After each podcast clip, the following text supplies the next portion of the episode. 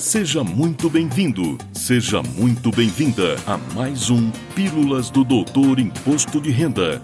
Dicas, orientações, notícias, informações úteis e conhecimento na dose certa.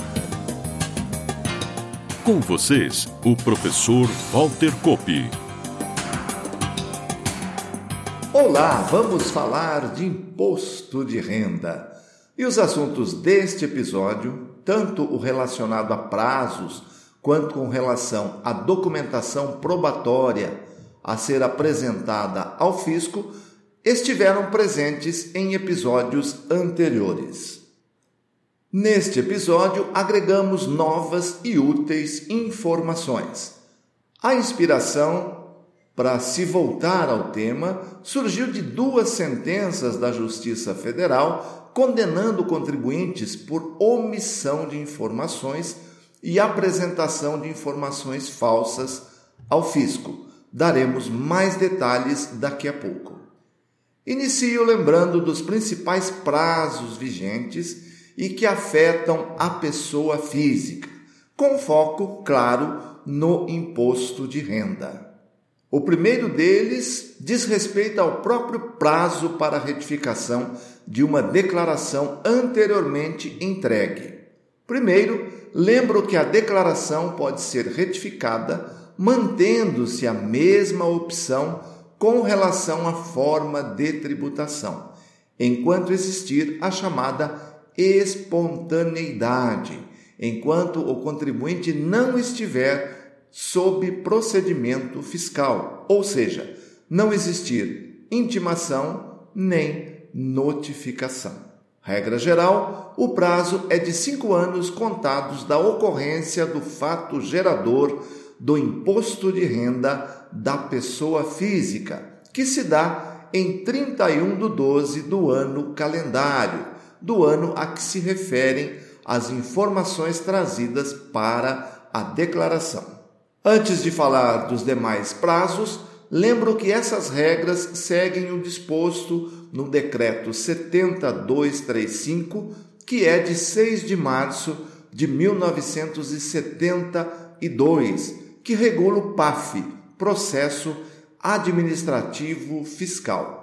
É esse decreto que diz que os prazos serão contínuos, excluindo-se na sua contagem o dia do início e incluindo-se o do vencimento.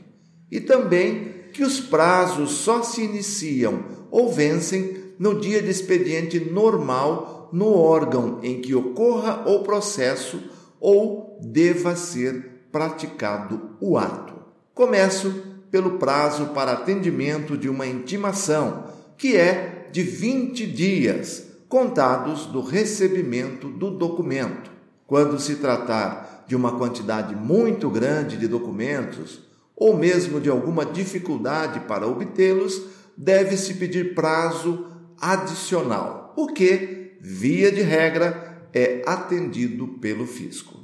Hoje, o atendimento se dá através do Centro Virtual de Atendimento ao Contribuinte, o ECAC, e somente poderá ser entregue presencialmente ao fisco em caso de instabilidade no sistema, devidamente comprovado através de tela de erro. Você que nos assiste ou acompanha o podcast em outros estados, consulte as regras da sua unidade de atendimento.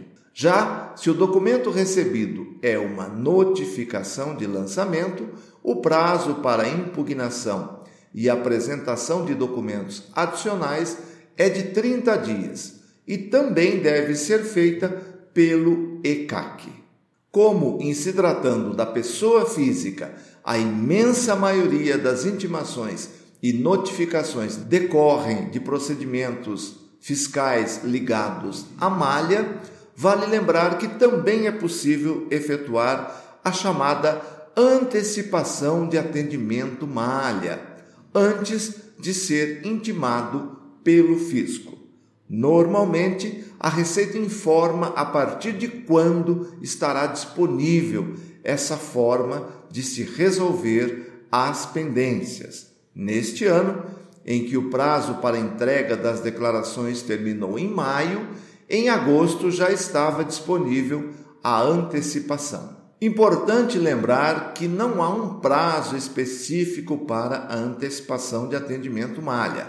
Ela pode ser feita antes que o fisco envie uma intimação. Outra orientação importante é que, a partir do acesso ao ECAC, se identifique todas as pendências existentes e que seja enviada a documentação completa para justificar os valores lançados. Claro que antes de tudo isso, para o caso de erros ou omissões, deve ser entregue a declaração retificadora. E já que falamos em retificadora, quando a entrega se dá depois do prazo, ou seja, depois do final do prazo, não é mais possível alterar a forma de tributação, ou seja, deve permanecer com a opção pelas deduções legais, antigo modelo completo, ou pelo desconto simplificado, antigo modelo simplificado,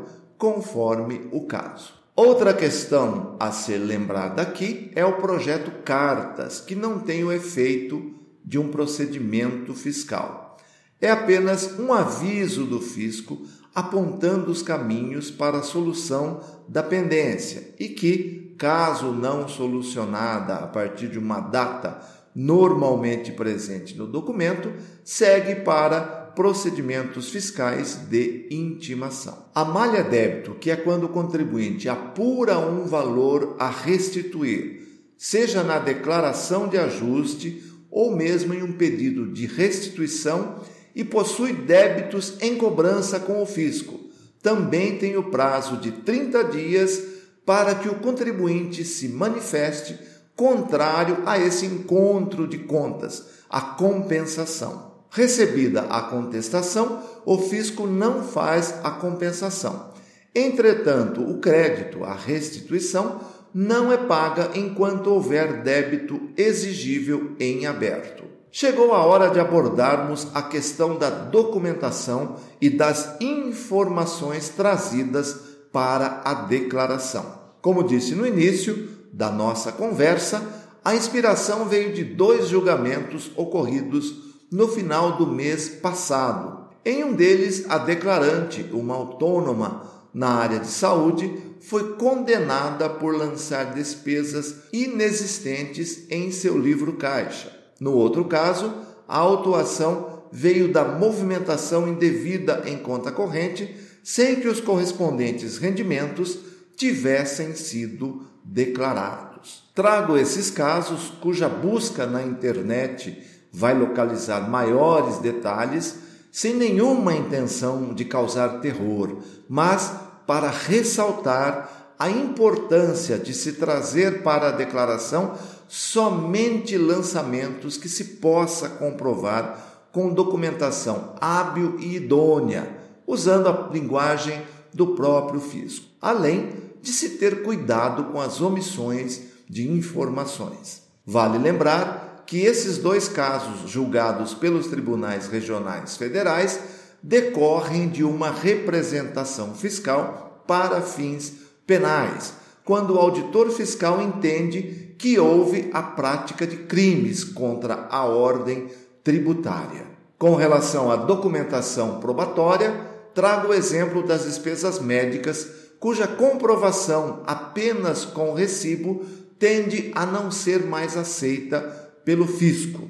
É fundamental que se tenha a prova financeira do pagamento. Isso é o que diz a súmula 180 do Conselho Administrativo de Recursos Fiscais, o CARF, datada de 7 de agosto deste ano, cuja emenda é para fins de comprovação de despesas médicas, a apresentação de recibos não exclui a possibilidade de exigência de elementos comprobatórios adicionais.